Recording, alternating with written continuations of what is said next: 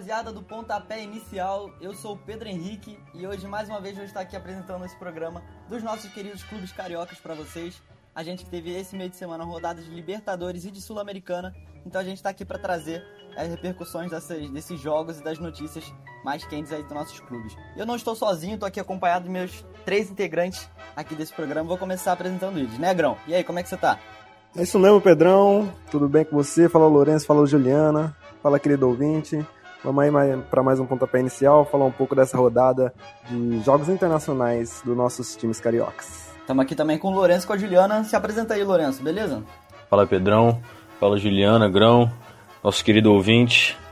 Tudo certinho e animado para mais uma. Vambora. E aí, Juliana, tá voltando hoje? Ficou com saudade de fazer programa?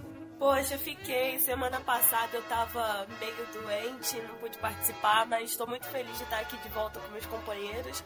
E vambora que a gente tem muita coisa para falar nesse programa de hoje. Exatamente, muitas notícias aí pra gente repercutir aqui. E para começar, vamos começar com o Vasco da Gama.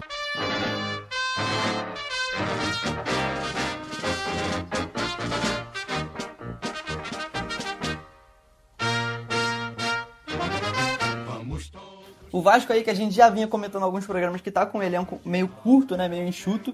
Então a 777 está indo ao mercado e o Vasco está interessado na contratação do atacante Serginho, do Giresunspor, da Turquia. Não é isso, Grão? Você que, é, você que é um especialista nesse atacante aí, sabe tudo da vida dele. É, como é que é esse jogador e você acha que esse tipo de contratação agrada o torcedor do Vasco ou ele espera ainda algo maior? Ah, cara, especialista, aí você foi muito longe. eu já ouvi falar do Serginho, o São Paulo sondou ele um tempo, mas dizer que eu sou especialista é muita coisa. É, sobre o agrado da torcida, cara, eu acho que com toda essa questão da SAF, que chegou é, com um aporte financeiro de milhões, o torcedor esperava que pô, viessem contratações muito mais com muito mais nome, não de um jogador que é, fez carreira na, no futebol de, sei lá, quarta, quinta prateleira da Europa. E Falando um pouco dele, ele é um atacante que joga pelos lados do campo. Ele começou na base do Vitória, mas, como eu já disse, a carreira dele foi construída toda fora do Brasil, praticamente. Ele é um cara que tem boa finalização, joga pelos dois lados, tem a característica de cortar para bater. Mas, se a gente for analisar o esquema que o Barbieri usa, que é um time que usa e abusa do, do cruzamento na área, do chuveirinho, eu acho que o Serginho ele vai chegar para tentar cumprir esse papel de qualificar esses cruzamentos para quem chegar, né? O Pedro Raul, né? Que o torcedor do Vasco não está muito feliz. Mas para ele ter mais chances de conseguir fazer gols e, consequentemente, melhorar o ataque da equipe. É, ele não tem uma característica muito goleadora. Ele está no futebol da Turquia desde 2020, marcou só 10 gols, mas deu 19 assistências. Ele é, ele é mais um garçom do que um goleador. Só que esses números se dão em 93 jogos. Então ele tem uma média de participação em gols aí, ou gol ou assistência, é, a cada três jogos. Só que a gente tem que levar em consideração o nível da competitividade, né? Lá na Turquia, é, o futebol é muito menos competitivo que aqui no Brasil, que é, como você mesmo já disse aí, o campeonato mais disputado do mundo. É, falando um pouco sobre a SAF também, eu acho que esse é o perfil de atleta que a SAF está buscando para contratar. Se esses atletas que eles chegam sem custos, não são investimentos altos para a SAF. E também tem o fator que ele joga numa posição que é prioridade no Vasco. O Vasco hoje conta aí, vamos um pouco, o Gabriel Peck, né, que é um ponta direita que está sendo titular na maioria dos jogos, mas o reserva não é a altura. O Aureliano não vem deslanchando, então o Serginho ele vai brigar aí para é, vai brigar pela posição de titular com o Peck. É uma baita sombra aí pro PEC para ele é, continuar mantendo o futebol num nível muito bom. Na minha opinião, é uma, é uma boa pelo custo-benefício. Não é um cara que vai chegar para mudar o patamar do Vasco, mas ele chega para agregar. Como você mesmo falou, o elenco é curto e a gente sabe que para disputar o Brasileirão, que é uma competição que exige, é uma competição que exige muito da parte física, é, quanto mais melhor, o Serginho não é também de se jogar fora. Eu acho que a gente sabe um pouco dele, por ele ter feito essa carreira fora da Europa, fora do Brasil. Então, para analisar melhor, a gente vai ter que ver como ele vai desempenhar no Vasco, como ele vai chegar fisicamente. e se ele vai encaixar no estilo do Barbieri, né? Que é o que muita gente nem sabe se vai continuar, mas vamos ver se o Barbieri vai saber usufruir das qualidades que o Serginho tem. Exatamente, Grão. Eu acho que apesar dos números é, não tão goleadores do nosso querido Serginho, é, a torcida lá do, do grandíssimo Gire, Giresunspor gostava dele. É, um jornalista turco falou que ele vai fazer muita falta lá. Ele era uma espécie de xodó da torcida, a torcida que é, no último jogo, acho que no, no último jogo ele deu uma assistência, mas acho que desde o final de 2022 que ele não marca um gol. Então ele tá aí numa pequena seca, mas apesar disso, é, os jornalistas turcos afirmam que sim, ele é um bom jogador. Não sei se é querendo vender o peixe deles lá pra cá, mas enfim. Acho que a torcida do Vasco pode ter uma mínima esperança aí nessa contratação. Mas concordo com você que o torcedor, quando o clube vira uma SAF, espera contratações de um aporte maior, né? Mas é um processo com, é, que a gente vai ver que é demorado e o torcedor tem que ter um pouco de paciência. Eu sei que é difícil, mas é, é o que a SAF está fazendo nesse momento. E outra notícia inusitada que a gente teve nessa semana foi a pré-convocação do Lucas Piton, lateral esquerdo do Vasco, mas não foi para a seleção brasileira, foi para a seleção italiana. É, a Itália que já é famosa aí por naturalizar vários jogadores brasileiros que nem sempre são aproveitados na seleção brasileira. O Lourenço, você acha que essa decisão é, do Lucas Piton de se naturalizar italiano e defender as cores da, da seleção Azurri é uma boa para ele? Você acha que ele teria espaço aqui na seleção brasileira? Então, Pedro, eu acho que, sendo bem sincero assim, pensando no, no atleta Lucas Piton, eu acho que seria bom para ele sim. Ele, é, enfim, poder ter essa oportunidade lá fora, com certeza ia evoluir bastante também, tendo confrontos diferentes. E assim, pensando na seleção brasileira, eu particularmente não vejo ele como um jogador que vai ser muito utilizado nesse próximo ciclo de Copa, ou enfim. Então, assim, eu acho que para ele, pensando individualmente nele, seria interessante. Mas trazendo um pouco pro momento do Vasco também, porque teve essa notícia agora, essa semana, né?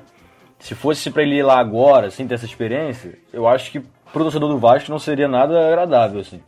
Porque a gente sabe que ele é titular absoluto, e a gente, enfim, até no, no último episódio a gente comentou um pouco que ele nem tem tanto essa sombra, né? E é isso, o, o elenco do Vasco sendo mais curto, e ele possivelmente indo lá para Europa, fazer um amistoso ou outro, ou enfim, ter essa experiência lá na seleção italiana, eu acho que nesse momento do Vasco meio conturbado, não seria muito interessante perder o seu, seu lateral titular, né?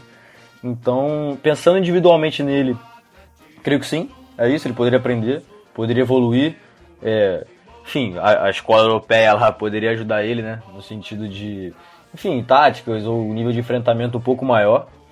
Mas eu acho que o torcedor do Vasco, nesse momento, eu, eu particularmente não gostaria nem um pouco, assim. Então, tendo esse problema com, com o Barbieri, com a 777, enfim, esse, esse mau momento no brasileiro, que é a única competição que disputa, perdeu o seu principal nome na lateral, eu acho que não seria nem um pouco agradável.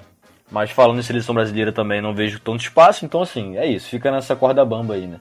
Pra ele individualmente eu acho que é positivo, mas pro Vasco nesse momento, acho que não. A gente que já tem nomes ítalo-brasileiros na seleção da Itália nesse momento, né? A gente tem aquele lateral esquerdo Emerson Palmieri, a gente tem o zagueiro Rafael Toloi, o volante Jorginho, que quase ganhou a bola de ouro recentemente, no ano de 2021. Então, acho que eles. E tem muitos outros que também não são convocados, né? Como o atacante João Pedro, que joga na Itália. São vários jogadores aí de brasileiros que acabam se naturalizando italianos para conseguir esse espaço, né? De jogar uma competição ali europeia, uma, uma competição internacional e a Itália vem buscando esses jogadores no Brasil. Lembrando que o técnico da Itália falou que não deve fazer muitas mudanças nessa próxima convocação, ele só chamou o Lucas Piton ali para pré-lista, né, aquela lista maior. Então ele falou que já observa também o jogador há um tempo, um jogador muito interessante, mas talvez fica para a próxima convocação aí. E o Vasco entra em campo nesse sábado, vai pegar o Fortaleza fora de casa, e ele tem alguns desfalques, né, como o Pedro Raul no ataque ou até o Maurício Barbieri. A provável escalação do Vasco tem Léo Jardim no gol, Pumita na direita, Capasso e Léo Pelé na zaga, o próprio Piton na lateral esquerda. Na volância a gente tem Jair e Galarza e Barros fechando no meio de campo. No ataque, Peck, Figueiredo e o Alex Teixeira, que é o mais cotado para substituir o Pedro Raul, mas também pode ser o Egnaldo ou o Juan Cruz. Ainda é uma dúvida aí que o Barbieri vai sanar só no momento da escalação. Ô Juliana, o que, que você tem a dizer sobre essa escalação? É, você acha que o, o Alex Teixeira é o substituto ideal nesse momento do Pedro Raul? Quem você mudaria nesse time? E o, a projeção para esse jogo, né? Um jogo muito difícil contra o Fortaleza fora de casa. Sim, o Vasco tem alguns desfalques, né? É, vários torcedores acham que essa é uma boa oportunidade para testar outra pessoa no lugar do Pedro Raul. Pedro Raul que não tem atingido as expectativas que foram postas sobre ele. Mas eu também não acho que eu até entendo colocar o Alex Teixeira, não é a posição que ele vem jogando no Vasco nesse ano. Mas o Alex Teixeira já jogou como centroavante, então não vai ser. Acho que não vai ser tão difícil assim dele se adaptar. Mas o substituto certo do Pedro Raul seria o Juan, que veio do Santos. Ele foi contratado para ser substituto do Pedro Raul, mas talvez não esteja atingindo as expectativas do Barbieri nos treinos, que também é um desfalque né, pro Vasco. Quem vai comandar o time na beira do campo nesse jogo vai ser Cláudio Maldonado. E o Vasco tem alguns jogadores é, que estão pendurados também, como Figueiredo, Gabriel Peck. Então tem que tomar cuidado com esses jogadores também para não acabarem tomando mais um amarelo, ficar fora de próximo jogo. Principalmente Gabriel Peck, que tem sido o principal jogador do Vasco nessa temporada. E vão ter um jogo difícil contra o Fortaleza lá na, na, Arena Castelão, o mesmo Fortaleza que ganhou daquele time misto do Fluminense, né? Goleou o time misto do Fluminense lá na casa deles também. E o Vasco que não vem fazendo um bom campeonato brasileiro, mas é o único campeonato que está jogando. Então, independente da força do outro time, é, o Vasco tem que. Espero que as mudanças façam sentido, né? Elas deem certo, porque o Vasco tá precisando correr atrás de pontos nesse campeonato. Perfeito, eu acho que é uma oportunidade aí pro Vasco virar a chavinha ali no Campeonato Brasileiro, ganhar esse jogo e levantar os ânimos, né? Vamos ver se o Gigante da Colina vai conseguir vencer esse jogo contra o Fortaleza. Mas agora, saindo da colina, vamos falar do Flamengo.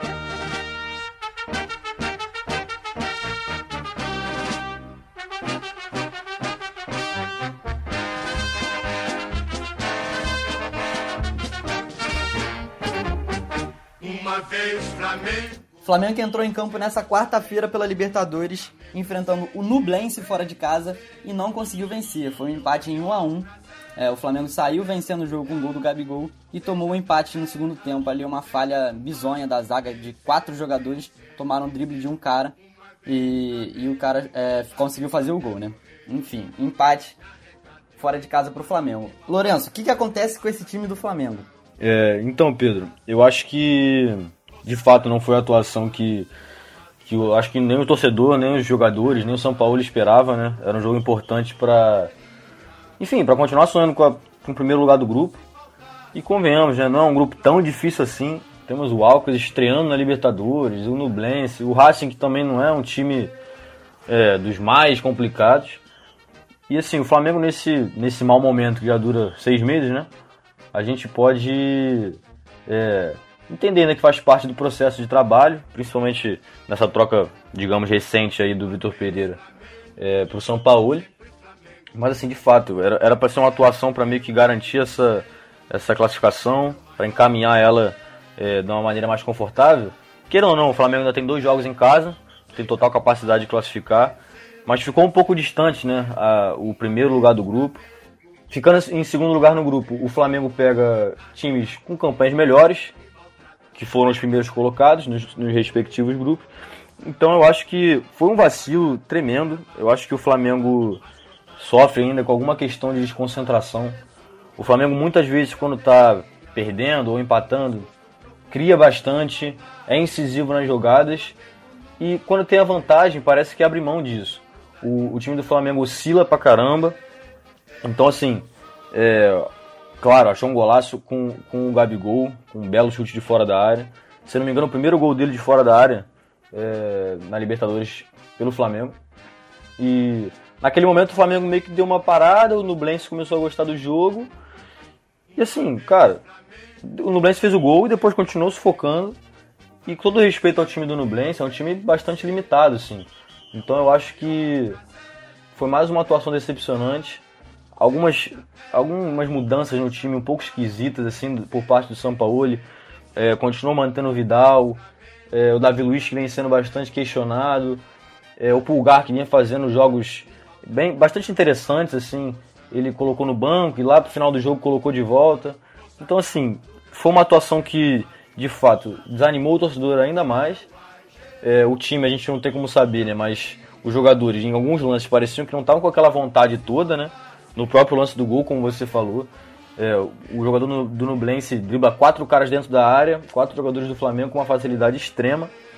E alguns jogadores pegaram assim, né? Alguns jogadores não, perdão, alguns torcedores cortaram assim o, o, o lance e analisaram a postura de alguns jogadores específicos, assim. O Davi Luiz parado, observando o cara driblar, o Thiago Maia se ajoelha como se fosse fechar um ângulo no chute. Enfim, bastante esquisito. E aí isso tira aquele clima de incerteza, né? Porque o Flamengo em muitos momentos parece que está evoluindo, depois parece que dá uma estagnada, depois parece que está piorando. Então, assim, ainda não dá para compreender muito bem como vai ser a forma de jogo do, do Flamengo com o técnico São Paulo. E é isso, depois tivemos alguns episódios ali de daquela recepção um pouco mais calorosa do torcedor na volta do time pro, pro Brasil, né? É, um pouco ali de estresse, o Vidal encarando o torcedor, enfim, eu acho que o Flamengo é, segue oscilando, segue bastante esquisito na sua, no seu, na sua forma ideal de jogar. Claro, muito bom o Gabigol voltar a marcar. O Pedro já não vive seu melhor momento nesses últimos jogos, mas, claro, um jogador muito importante. Teve a chance ali no final do jogo de, de ampliar, mas acabou perdendo. Enfim, o Flamengo segue vivo na Libertadores, claro, mas já podia estar com a situação bem mais tranquila e encaminhada. É mais um tropeço do Flamengo fora de casa, né? Esse ano, tirando o Campeonato Carioca, o Flamengo saiu vencendo seis jogos fora de casa. E desses seis jogos, o time não só conseguiu vencer um. Ou seja, em cinco deles ou ele tomou um empate ou tomou a virada. Ô Juliana, você acha que isso é muito fator psicológico, essa fase do Flamengo fora de casa, que não consegue manter ali uma, uma, uma vantagem né, quando abre o placar?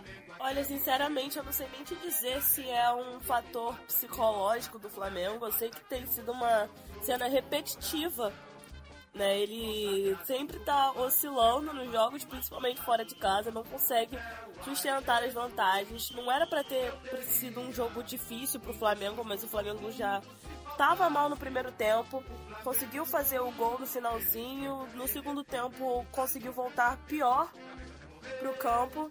É uma fase, é uma fase bem bem bizarra comparando com o histórico recente do Flamengo na Libertadores, ainda mais sendo o atual campeão. Quando saiu o sorteio, eu pensei, ah, o Flamengo vai passar fácil, mas não é isso que a gente tá vendo, né? É um, um time que, que não importa quanto tente, parece que não consegue se acertar. É, o Flamengo que, desses seis jogos que eu falei, os mais recentes são dois jogos no Campeonato Brasileiro, né? Jogou ali um jogo contra o Inter, que saiu vencendo com o gol do Gerson e tomou a virada. Um jogo contra o Atlético Paranaense também no Campeonato Brasileiro, que saiu vencendo com um gol de, de, de pênalti e também tomou a virada. Na Libertadores contra o Alcas, saiu vencendo com o time reserva com o gol do Matheus França e tomou a virada. E ontem também saiu vencendo com o gol do Gabigol e tomou um empate. São diversos tropeços aí após sair vencendo, sair liderando o placar. E eu acho que. Acho que é. Na minha opinião, isso pode ser um fator psicológico do time, não sabe, não sabe administrar uma vantagem ou também um fator tático né, do São Paulo, que quando faz o gol muda o estilo de jogo do time. É, mas não sei dizer exatamente o que, que acontece com esse, com, esse, com esse retrospecto fora de casa. Mas, para alegria dos torcedores, o Flamengo joga em casa nesse sábado, no Maracanã, às 18h30, contra o Cruzeiro. E todos os ingressos foram vendidos para esse jogo. É, teremos casa cheia, vai ser um jogaço, né, Grão? O que, que a gente pode esperar desse jogo? É a virada de, de chave do Flamengo? Eu não sei se é pra alegria do torcedor tanto assim não, viu? Porque se o Flamengo repetir o que ele fez aí com o Nublense no jogo contra o Cruzeiro, ele vai, vai se complicar. É... Por um lado, a gente vê o Flamengo assim meio instável, porque ao mesmo tempo que ele fez a partida que fez contra o Fluminense, com muita intensidade, competitividade, muita disposição mesmo dos jogadores, eles demonstraram naquele jogo que eles queriam ganhar. Não sei se era só o fator clássico que empurrou o time ou porque ser um jogo de Copa, Mas a gente, pô, nesses últimos dois jogos, contra o Corinthians e contra o Nublense, a gente sentiu um pouco falta disso, né? É um time que pareceu um pouco sem ambição, ao meu ver. Porque a gente sabe que os jogadores têm qualidade, a gente sabe do, do potencial desses jogadores, é o melhor elenco do Brasil. E quando a gente sabe que um time tem tanto potencial, jogando com um time tão fraco quanto o Nublense não consegue se impor, fica um pouco desse ar de que faltou querer jogar melhor, querer ganhar o jogo. E o Flamengo vai ter aí pela frente o, a equipe que tem a segunda melhor campanha fora de casa do Brasileirão, que é o Cruzeiro, que apesar de ter perdido pro Cuiabá, ele tá fazendo essa campanha sólida fora, longe do Mineirão. Então não é um time que todo mundo. Ah, perdeu pro Cuiabá, ah, acabou de subir da Série B. Não, cara, é um time que tá em quinto, em quinto colocado no Campeonato Brasileiro, à frente do Flamengo, inclusive. E vai vir fazer um jogo duro, cara. Não é. Não vai ser um jogo fácil. Mas eu ainda confio nesse elenco do Flamengo. Eu, eu vejo o, o, potencial que esses jogadores entregam. E não sei se eu, por estar tá vendo de, de, fora, tô, tô relativizando muito é, a fase que o, dos jogadores. Mas eu não consigo olhar esse elenco com, várias estrelas e pensar que, pô, os caras não são favoritos para algum jogo. Eu penso e eu prezo pela qualidade. Então acho que esse é o principal ponto para mim que o Flamengo tem como favoriti favoritismo para esse jogo contra o Cruzeiro. Para tentar sair com os três pontos do Maracanã. Mas você, Pedro, você que já é bem mais. É, sabe muito mais do Flamengo do que eu, o que, que você acha que o, que o Flamengo vai conseguir nesse jogo aí contra o Cruzeiro? Olha, Grão, o Flamengo é muito forte no Maracanã, principalmente quando a torcida lota o estádio. É, é uma torcida que empurra o time a todo momento. A gente viu contra o Corinthians ali um jogo de duríssimo, mas a torcida apoiou até o final e saiu o gol no finalzinho. Então, mesmo não jogando é, uma partida tecnicamente bem, né, conseguiu sair com a vitória. E eu acho que esse jogo tem tudo para ser uma, uma, uma, realmente uma virada de chave pro Flamengo é, nessa insegurança, né? O Flamengo vem oscilando. No Brasileirão vem de vitórias consecutivas, né? Mas na Libertadores com esse tropeço dá uma balada. Mas eu diria que o Flamengo sai com a vitória nesse jogo contra o Cruzeiro. Mas agora, saindo do Flamengo, vamos falar do Fluminense.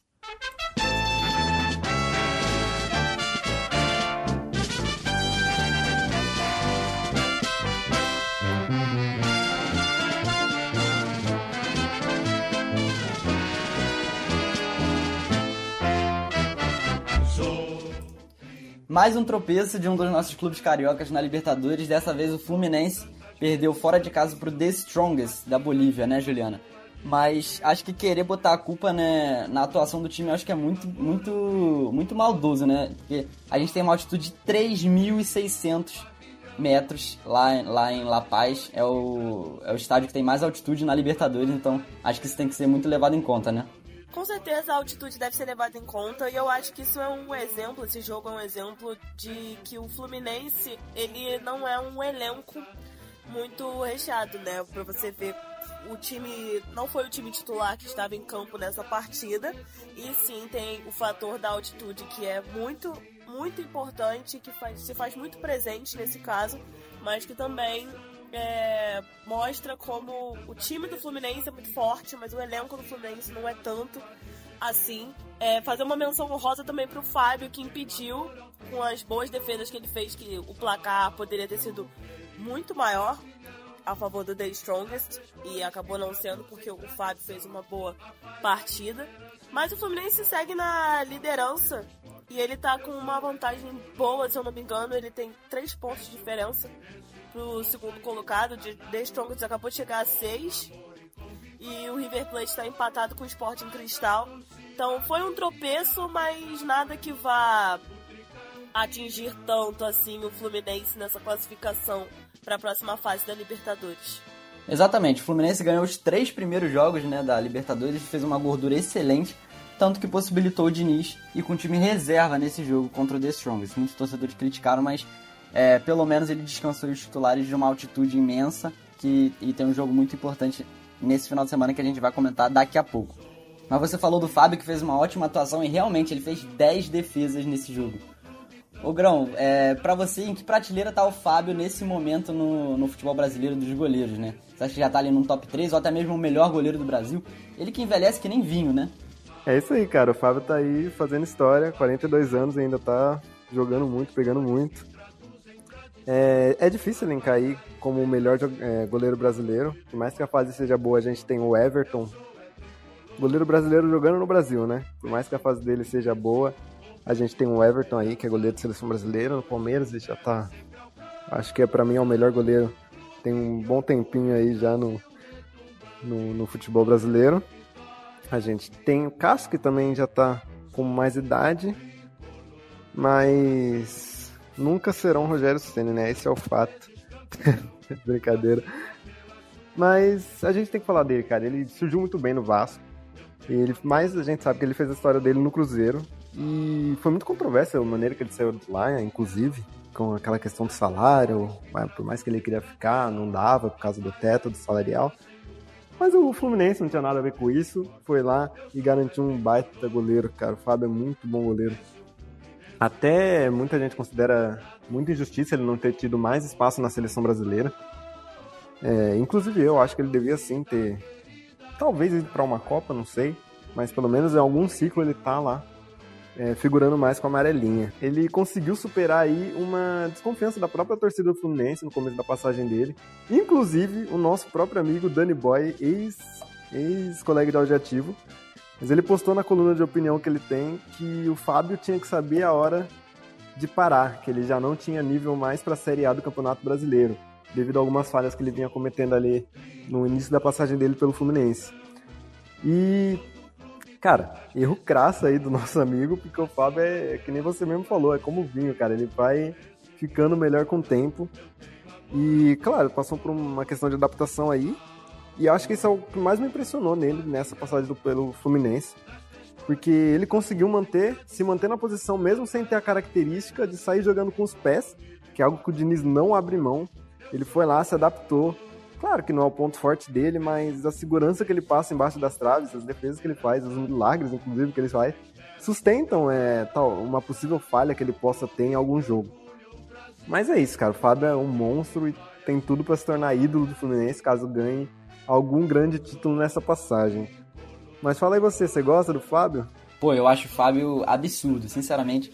Desde a época do Cruzeiro eu já falava, eu lembro de comentar com meu pai que eu achava o, o Fábio o melhor goleiro do Brasil, cara, ali em 2017, 2018, o Cruzeiro tava sendo bicampeão da Copa do Brasil. Pô, ele era muito bom, cara. E agora no Fluminense tá repetindo a fase. Ano passado ele não foi tão bem quanto ele tá esse ano. Mas, pô, absurdo, cara. Fazer 10 defesas. Se não fosse o Fábio, realmente seria uma derrota muito mais dolorida ontem contra o The, contra o The Strongest. Porque ele pegou tudo, cara. Foi, foi na conta dele esse. No, no caso, não foi na conta dele porque o Fluminense perdeu, mas enfim. E exatamente, ele tem 42 anos. Ele não tem 35. Ele já tá numa idade bem avançada e consegue ter uma elasticidade muito grande, né? O único ponto falho dele ali é um pouco a saída com os pés, mas ele, ele como você falou, consegue compensar debaixo das traves. E o Fluminense volta a campo nesse domingo pelo Campeonato Brasileiro e tem uma parada dura, né, Lourenço? Contra o Corinthians fora de casa. É isso mesmo, Pedro. O Fluminense que perdeu o Botafogo na última rodada do Brasileirão, perdeu agora no meio de semana pro The Strongest e assim, eu acho que, claro, é sempre um jogo difícil jogar lá na Arena. O Fluminense sabe bem disso, né? Recentemente perdeu a semifinal da Copa do Brasil no ano passado pro Corinthians lá. Mas, cara, sinceramente, o Fluminense hoje em dia é muito mais time do que o Corinthians. O Fluminense, de fato, é, tem uma ideia de jogo. É um time é, no sentido de, do coletivo. Por mais que o Corinthians tenha algumas individualidades é, interessantes, assim, né? Tem, tem o Cássio no gol, tem é, Yuri Alberto, é, Roger Guedes, enfim. O Corinthians não venceu nenhuma partida ainda com, com o Luxemburgo. Então eu acho que é isso. Eu acho que o principal ponto vai ser o fator casa para o Corinthians. E consequentemente contra o Fluminense. Mas fora isso, eu acho que jogador por jogador, time por time, o Fluminense tem total capacidade de vencer o Corinthians lá dentro e tentar reverter essa, é, esse último resultado que teve lá na semifinal do ano passado. E também, consequentemente, voltar a vencer e engrenar de novo, porque o Fluminense tem muito mais capacidade que esse time do Corinthians. É, o Fluminense que vem de três jogos sem vencer, mas Corinthians está numa situação bem ruim, como você falou, no Campeonato Brasileiro. Se encontra na zona de abaixamento, então é uma excelente oportunidade para o Fluminense encontrar os caminhos da vitória novamente. Mas agora saindo das Laranjeiras, vamos para General Severiano falar do Botafogo.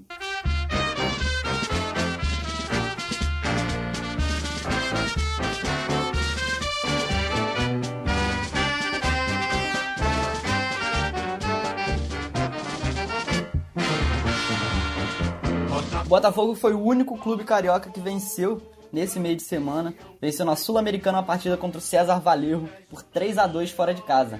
Ô Grão, queria que você fizesse uma pequena análise pra gente desse jogo, porque o primeiro tempo o Botafogo saiu ganhando de 3 a 0 mas no segundo tempo tomou ali dois gols e teve um lance ali, o último lance do jogo, que o cara do César Valerro ainda meteu a bola na trave. Foi sufoco até o final, né? Exatamente, Pedrão. É...